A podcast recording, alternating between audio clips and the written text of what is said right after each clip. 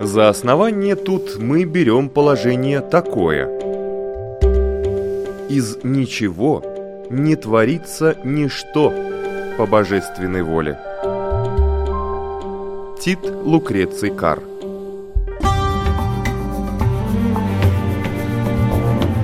Дерзкие теории Смелые гипотезы Предположения, которые завтра могут стать аксиомами Природа вещей на латвийском радио 4.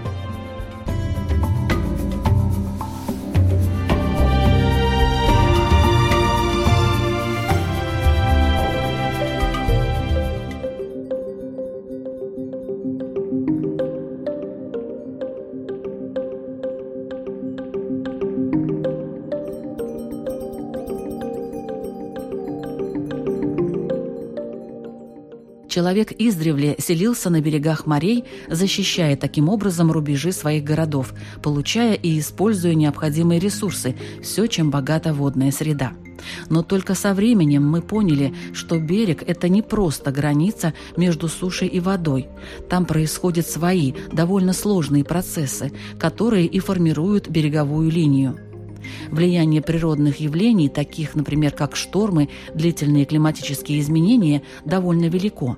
Но действия человека могут нанести серьезный урон морю в кратчайший период. В программе «Природа вещей» доктор геологических наук, доцент Латвийского университета Янис Лапинскис расскажет, как происходят береговые процессы, какое место в них занимают дюны и почему в Рижском заливе такое пологое дно –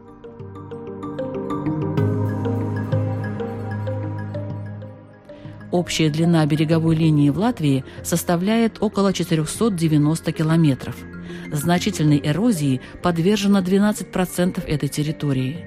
На геоморфологической карте Балтийского моря береговая линия периодически краснеет, показывая проблемы там, где береговые процессы идут не так, как надо бы. По мнению специалистов, мы живем в сравнительно благополучном районе. На нашей территории есть всего понемножку, и ситуация более-менее нормальная, за исключением нескольких мест. В частности, около города Лейпая, где очистные сооружения построены слишком близко к береговой линии, и море слишком быстро наступает, что может вызвать, в конце концов, неприятные последствия. Причин такого поведения моря несколько, рассказывает Янис Лапинскис.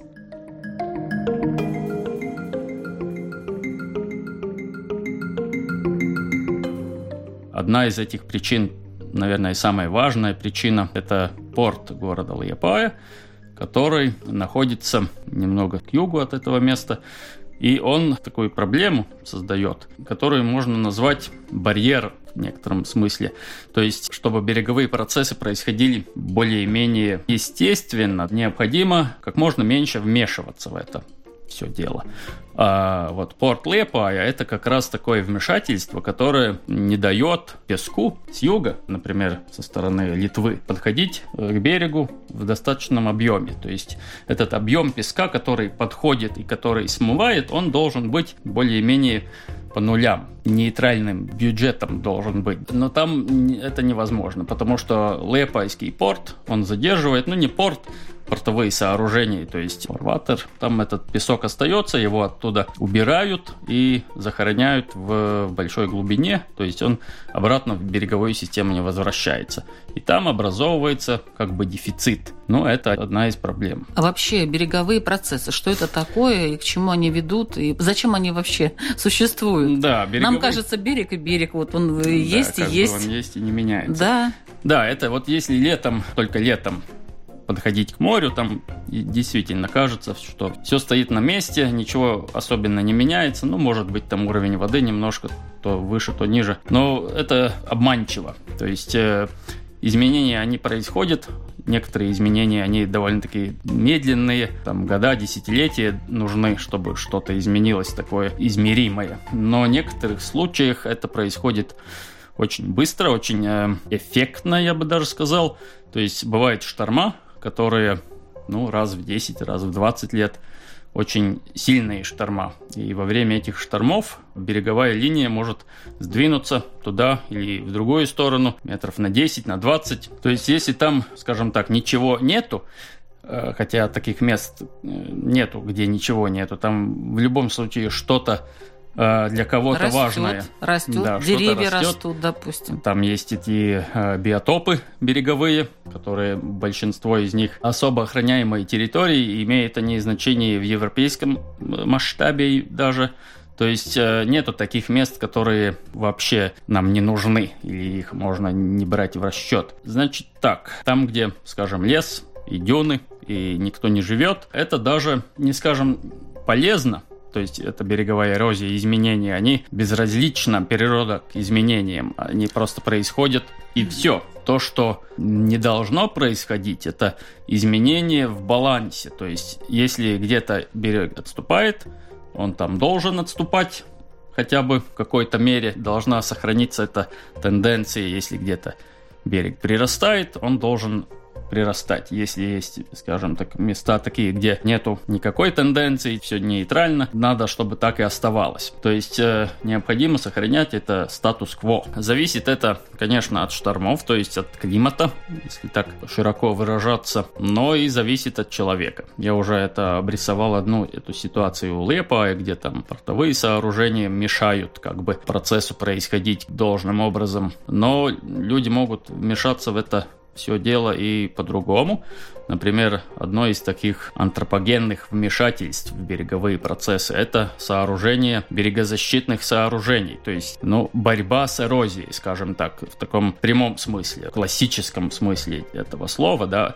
Вот если где-то была береговая эрозия, скажем, там кто-то живет, это, конечно, неприятно. Вы сначала, может быть, только теряете какую-то часть своей земли или леса, ну, через некоторое время, может быть, это уже уступ береговой может подойти к вашему дому. Это понятно, что люди хотят бороться с этим, это естественно. Но эта борьба, она не всегда целесообразна. Это, во-первых. Во-вторых, иногда это приводит э, даже к более глубоким и неприятным последствиям, может быть не именно там, где эта борьба происходит, а где-то рядом, где-то подальше, где-то у соседа. Береговая система – это не какой-то изолированный кусочек берега, который мы можем рассматривать и про него что-то сказать. Береговая система – это очень большая, растянутая географически система, которая начинается, скажем, вот в Латвии, да, начинается из Калининграда, в принципе, даже с Амбийского полуострова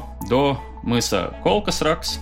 Это все одна большая система. То есть береговая система – это такая длинная растянутая лента вдоль берега, иногда несколько сот километров в длину. И то, что происходит где-то на этой ленте, оно может повлиять на другое место на этой ленте. Но Обычно это из-за того, что имеются такие ветра преобладающие. Скажем, в нашем регионе это преобладает юго-западные ветра. И из-за этого песок движется вдоль берега с юга на север. С то Литвы есть, или Калининграда. То есть мы можем сейчас, допустим, пойти на берег э, Юрмалы и увидеть там песок, который был в Калининграде? Э, да и нет.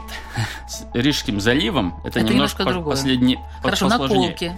Колка, да. Мы с Колксракс, и это в принципе, вся эта северная часть Курзамы, все от Колкасракс до мыса Уовиши и вглубь суши километров 5-10 местами. Это все песок, который там оказался из-за ну, береговых процессов, в принципе. Это все песок, который прибыл с Литвы, центральной части береговой зоны Курземы, из Калининграда в том числе.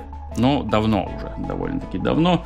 Это было несколько тысяч лет назад. Сейчас это невозможно из-за портов. Есть порт Клайпеда, Лепая и Венспилс. Все эти три большие порта почти полностью блокируют этот поток песка. Не знаю, может что-то еще можно Песок там найти. не может так перейти вот так он, через порт, Он э, может только во время очень сильного шторма или очень мелкий песок. То, что уже не песок, а леврит – то есть э, очень-очень мелкозернистый материал, который в воде не так быстро тонет. То есть находится в взвешенном состоянии довольно-таки долго, и он может преодолеть этот промежуток между одним и другим молом. А в чем смысл этого природного явления? Вот э, почему этот песок передвигается? Ведь проще было бы той же природе, как мне кажется. Конечно, я не хочу себя ставить на место природы. Понятно, что некоторые загадки природы мы не сможем отгадать пока что. А, но зачем? В чем смысл этого перемещения песка? Ну, там загадки природы уже нет лет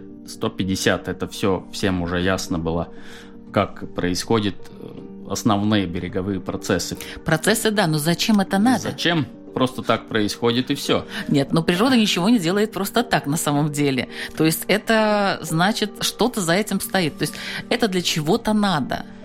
Э, Может, для сохранения этого берега, чтобы он был таким, какой он есть?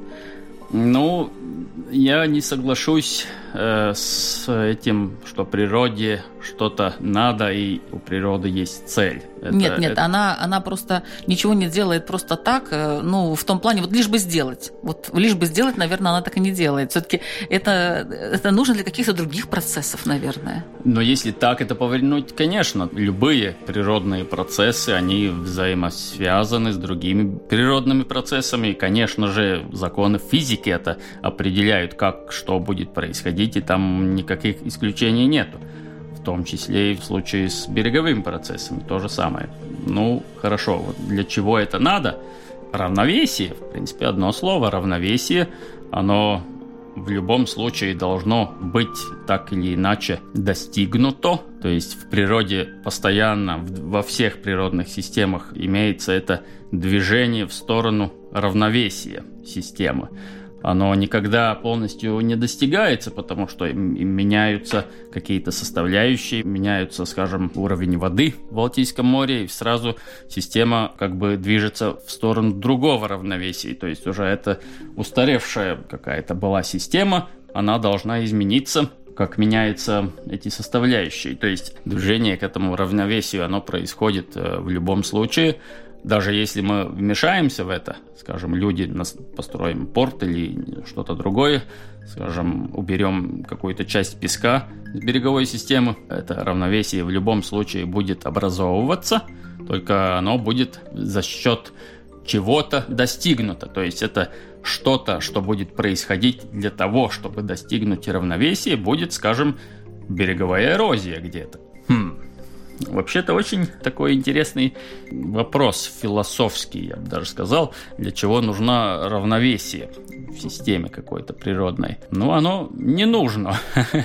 Просто э, любая система движется в сторону наименьшей энергозатратности, может быть, так можно выразиться. И наименьшая энергозатратность в случае береговой системы это будет тогда, когда песок никуда особо не движется, он более-менее стоит там, где он есть. Склон или уклон береговой такой, что волновая энергия в нем тратится, а не преобразовывается, то есть э, не происходит никаких изменений в рельефе дна или, скажем, дюн, это состояние равновесия, когда ничего уже не меняется. А если мы что-то изменим, то это равновесие будет достигнуто где-то в другом месте и в другом качестве, но оно будет достигнуто в любом случае, потому что имеется наружный ввод энергии, да, то есть по законам термодинамики, невозможно удержать систему от движения к равновесию.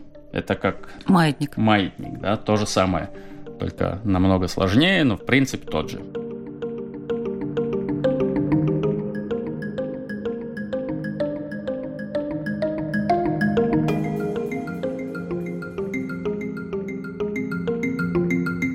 Человек стремительно вмешивается в береговые процессы, отвоевывая у моря прибрежные участки. Это так называемый намыв – Метод дорогостоящий, но известен он давно, так как широко применяется в странах с ограниченными возможностями использования суши. Намывают не только прибрежные территории, но и целые острова. Такими технологиями пользовались Нидерланды, Канада, Дания, Дубай, Бахрейн. На насыпных землях находятся аэропорты, отели, многоэтажные жилые массивы, парки развлечений и пляжи. В Санкт-Петербурге несколько лет назад проходили торги, где продавалось дно Финского залива. Так одна крупная компания купила 377 гектаров, и к 2029 году на них планируется построить новый микрорайон со всей необходимой инфраструктурой. Впрочем, этой перспективе не рады экологи, которые уверены, что намыв уничтожает уникальные морские биотопы и животных, а именно рачков и планктон, которые помогают перерабатывать вредные вещества, попавшие в море источных вод. В стремнинах Большой Невы из-за разноса песка образуются отмели, меняется весь ландшафт. Ученые Петербургского горного института выяснили, что под городом очень сложное геологическое строение. Там есть погребенные долины, в которых скапливаются ядовитые отложения. И если их затронуть, то все яды будут распространяться по водоему вплоть до Балтийского моря.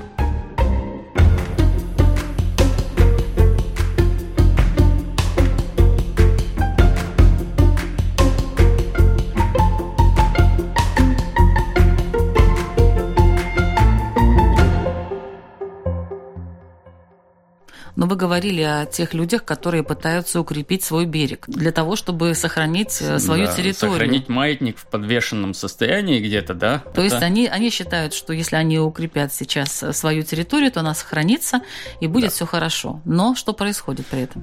происходит то, что этот маятник имеет потенциальную энергию. То есть, ну, не знаю, по аналогии это так понятно или нет, но чтобы удержать его на месте в неуравновешенном состоянии, мы должны постоянно работу какую-то производить. То есть приводить или энергию, или ну, ресурсы какие-то тратить э, на это дело. Если мы говорим про удержание береговой линии где-то, где нам это интересно или нужно, для этого нужны ресурсы. Это возможно, конечно. Мы можем это сделать.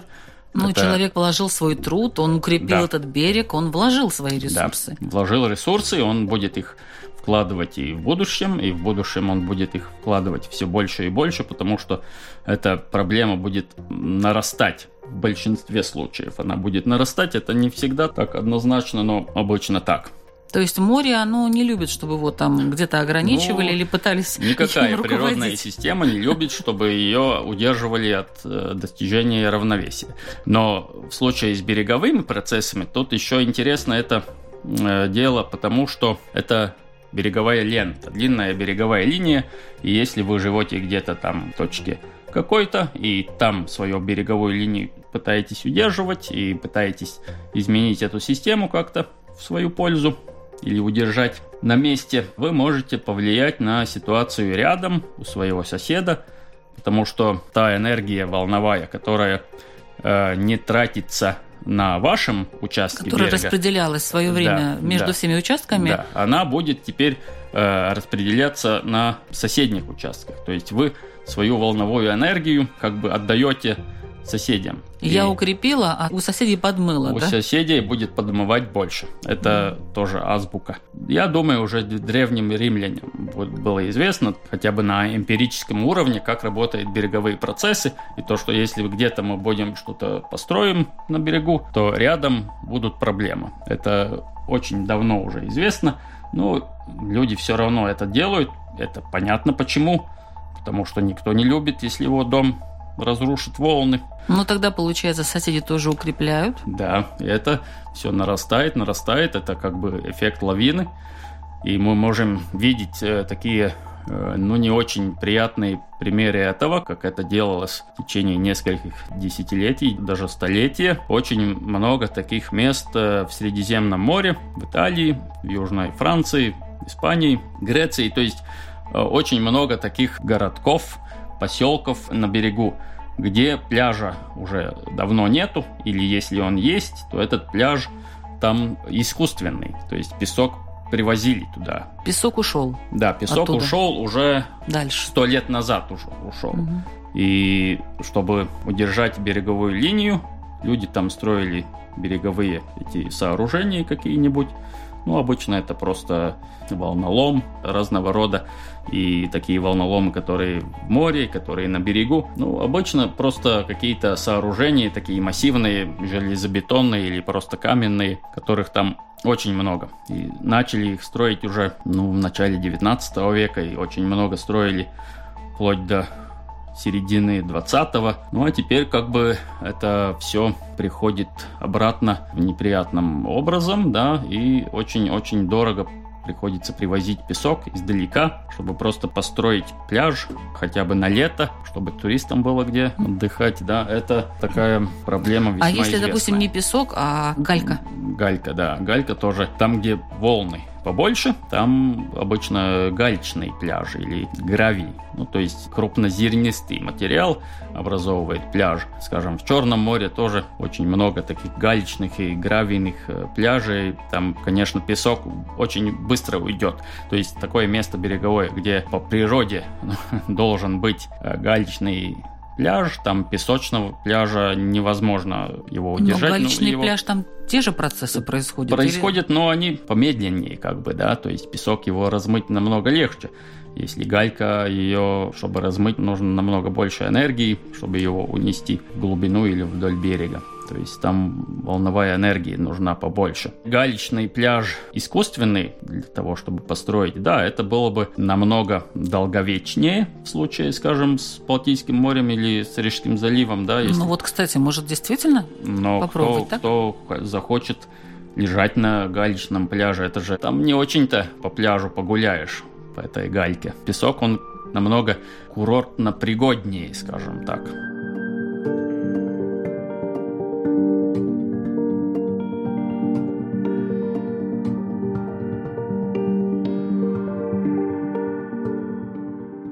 Песчинки образуются, когда камень или другой твердый материал разбивается волнами, и этот процесс может занять тысячи лет.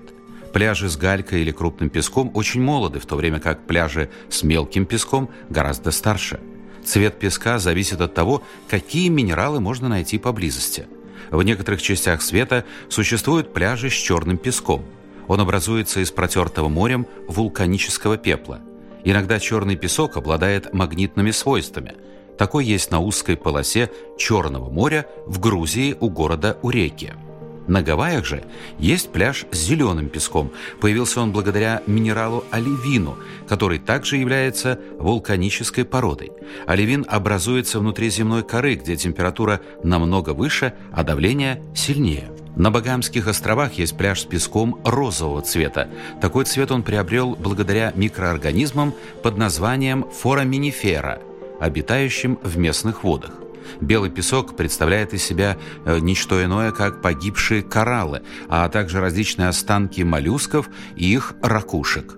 Неживой коралл всегда белого цвета, так как его основой является карбонат кальция. Безжизненные кораллы легко поддаются эрозии, разрушаясь волнами, после чего выносятся на берег. В результате мы видим красивейший пляж с белоснежным песком.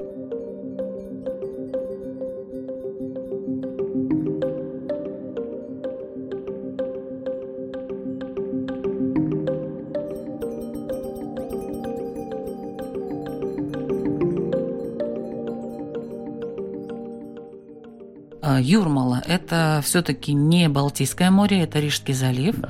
и там другие процессы немножко происходят. Может быть, там более замедленно все, потому у нас и есть этот песок в Юрмале до сих да. пор. Песок э, в Юрмале, он такой мелкозернистый, очень светлый и как бы приятный, да, на ощупь, я же даже бы сказал. Именно потому, что это, во-первых, Рижский залив, и это вершина Рижского залива. То есть это место, куда песок переносили разные природные процессы. Например, еще лет э, тысяч пятнадцать назад в конце последнего ледникового периода сюда песок в очень большом количестве приносили талые воды ледниковые. Потом сюда песок приносили большие реки, которые впадают в Рижский залив, именно на вершине Рижского залива. Даугава, Елупа и Гауя. То есть очень большое количество песка находится как раз в этом районе, где город Юрмала и Рига, и в принципе, все это береговой отрезок от Каугурциемс примерно до Салкраста. Это все песок. Там его очень много, как на суше, так и в море, довольно-таки большой глубины. Это одна из причин, почему там такой песочный пляж интересный. И вторая причина – это потому, что Рижский залив, он очень хорошо защищен от э, штормов, обычных штормов. Если северо-западный или северный шторм, то не очень, но такие шторма очень редки. Обычные шторма у нас э, юго-западные или западные. И в Рижском заливе они э, не работают настолько сильно, как в Курзаме, скажем. Да? И поэтому в Йормале песочный пляж, он там может сохраниться. Да, он широкий. И дальше идет э, небольшой подъем. Там уже сосны. Я так понимаю, что самоуправление постоянно переживает насчет того, что размывается. Там же дюны. Вот это тоже такой своеобразный феномен э, береговой линии. Да, дюны это, кстати, не такой уж и обычный проводник берега. Не везде дюна образовывается на берегу. И в Латвии тоже они не везде но в Рижском заливе, да, и как раз вот около Юрмала и Риги, и много, они разного возраста, там есть очень старые. Э, а какой механизм их э, вообще образования? Волны выбрасывают песок на пляж, потом песок сохнет, и ветер его подбирает, если он достаточно мелкий, и ветер достаточно сильный, его сдувает пляжа, ну и где-то там, где уже начинается вегетация, скажем, какие-то травы растут или первые кустики, там этот песок задерживается этими травами и образовывает так называемую авандюну. Это самая первая дюна, такой вал дюнный, который сразу же за пляжем. То есть пляж, и за ним авандюна, или первичная дюна, так ее тоже можно называть. То есть это такая дюна, которая еще находится в стадии образования, не завершена. И на ней обычно еще сосны не растут. А если она уже старая, на ней начинают расти сосны. А старая это какой примерно возраст? Для вандюны старость это 30 лет примерно. Не так 20, много. 20-40, да, где-то так. Если она переживает этот срок, то есть для того, чтобы авандюна пережила и дожила до старости, не должны происходить шторма, сильные шторма. Потому что авандюна это такая интересное, я бы даже сказал, очень интересное образование природное, которое расходник можно так сказать. То есть э, во время шторма э, авандюна э, размывается. И это нормально, это в порядке вещей. То есть авандюну во время шторма размывает, и этот песок, который был в авандюне, он переходит в пляж или даже в подводный уклон берега. И потом медленно в течение нескольких лет возвращается и опять образовывает авандюну. Это такой цикл, он, он должен происходить. Если ему мешать, то можно дождаться проблем разных всяких. Проблема в том, например, в Юрмале, что там, где очень много людей летом гуляют и отдыхают, там этот процесс, этот цикл, он не происходит полностью, он затруднен, и из-за этого там имеется, ну, скажем так, повышенный риск эрозии. Он выше, чем, скажем, там, где людей почти нету на берегу, э, скажем так, по всем другим признакам одинаковых двух ситуациях, если есть много людей летом, риск эрозии будет побольше. Они просто э, не дают этой дюне вырасти. Они гуляют, ходят там, где высокая часть пляжа. Там должны расти такие растения, которые... Укрепляют? Они, э, ну, не скажем, что укрепляют. В принципе, да, в некотором смысле они укрепляют тоже этот песок.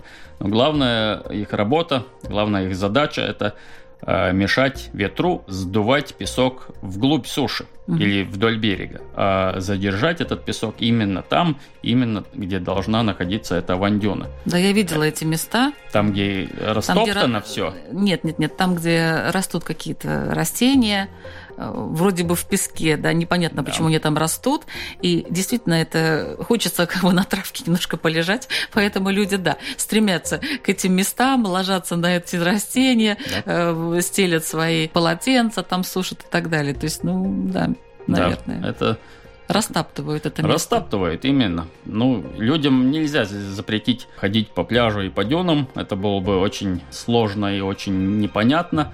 Поэтому там нужны некоторые другие меры принимать, чтобы эта проблема с эрозией была не такой большой. Какие меры? Ну, например, можно компенсировать по-разному этот э, недостаток песка в Авандюне. Ее можно просто механически туда привозить. Это дорого, сложно и иногда сначала хотя бы выглядит не очень-то приятно. Юрмала, кстати, этим уже 4 года занимается немножко. В порядке эксперимента, я бы сказал даже. А Вандюна, она держит берег, да? Получается как бы амортизатор или расходник. Если что-то происходит, то Если что-то сказать, происходит, ее размывает. то эту авандюну смывает, а не смывает, скажем, здание, которое находится за авандюной, уже поглубже на берегу. Так что она нужна. Она действительно нужна. А, И если ее нету, то стоит некоторые ресурсы потратить, чтобы помочь ей образоваться. А, Можно это сделать очень простыми способами. Например, можно садить э, эти растения, которые растут, которые должны были бы расти в этом месте. Их должно быть много в той части песочного пляжа, который самый высокий, где уже начинает образовываться эти эоловые формирования, то есть те э, формирования, которые образованы ветром, дюны. Они сопровождают друг друга. Ну, теперь мы будем знать, Да. что лучше на этой травке не лежать и дать возможность дюне сформироваться. Ну, это будет трудно, потому что эта травка там будет расти везде, если ей не мешать, и там вообще места свободного не будет.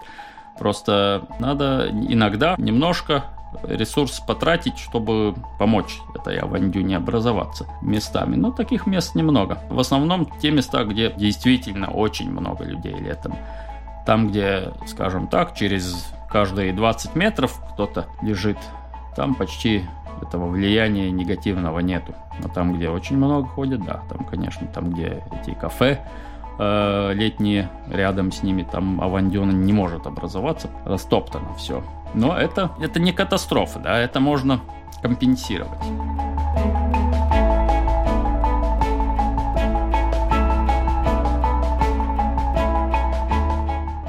На площадях, выдуваемых ветром первичных дюн, растут крупные травы – песколюбка, колосняк песчаный, венник наземный.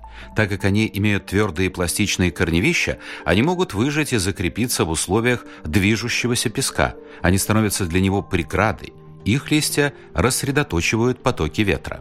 На побережье Балтийского моря, в том числе на территории Венспилса, встречаются два типа серых дюн с вегетацией низких травянистых растений и с кустами и деревьями.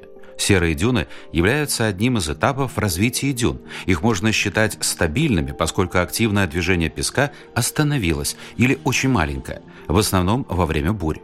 По данным Управления охраны природы, в наше время серые дюны встречаются редко, поскольку они быстро зарастают соснами и в результате превращаются в другой биотоп. В старину, когда активно развивалось рыболовство и в море ходили на маленьких лодках, рыбаки играли большую роль в сохранении дюн. Когда они сушили на дюнах свои сети, создавались препятствия для роста деревьев, и таким образом дюны были защищены от зарастания лесом.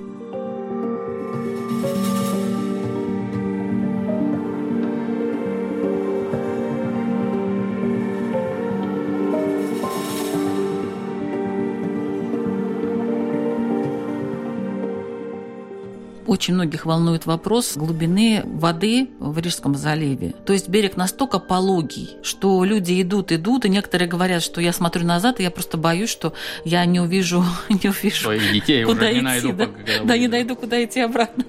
Да. Могу заблудиться в этом море. А все по колено. Вот как это так? Ну, это все из-за того, что я уже говорил. Песка очень-очень много.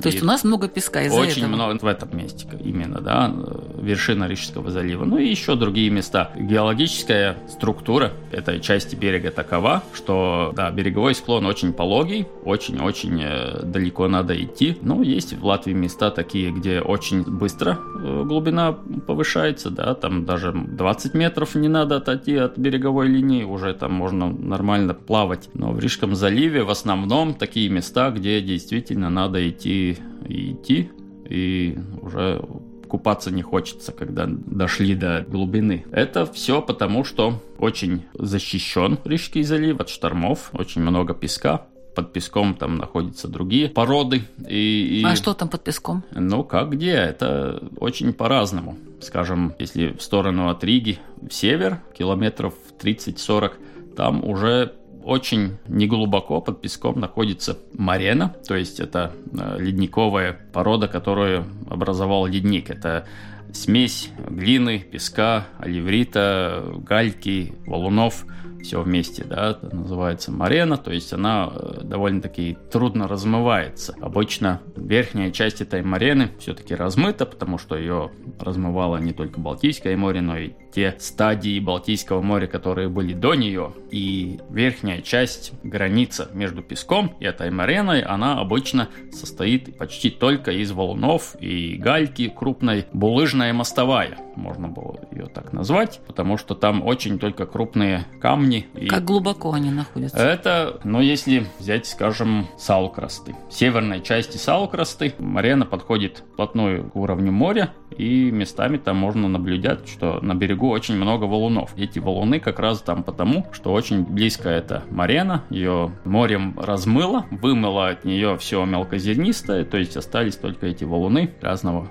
калибра камни. Но если еще подальше, в сторону Эстонии, это часть Видземского берега, которая так и называется, каменистый берег, Видземс Акменяйна Юрмала. То есть там этих валунов, таких отрезков пляжа, в котором вообще песка нету, есть только валуны. Очень много, несколько километров. То есть какую геологию нам оставил ледник, потом ее переработали предыдущие стадии Балтийского моря. Такую мы унаследовали, вот и на такой теперь живем. В Риге у нас очень пологий склон берега. А что вот можно было бы посоветовать э, людям, э, уже которые прослушали нашу программу и знают, что и почему, как себя вести, скажем, на том же пляже, как себя вести, если кажется, что вот подмывают уже дом и скоро исчезнет этот участок, который с таким трудом был приобретен, обустроен. Да, это вопрос не так просто на него ответить потому что есть, конечно, способы, как бороться, да, как я уже говорил, с морем можно бороться, это весьма дорого, ну, в Рижском заливе, может быть, это не так астрономически дорого,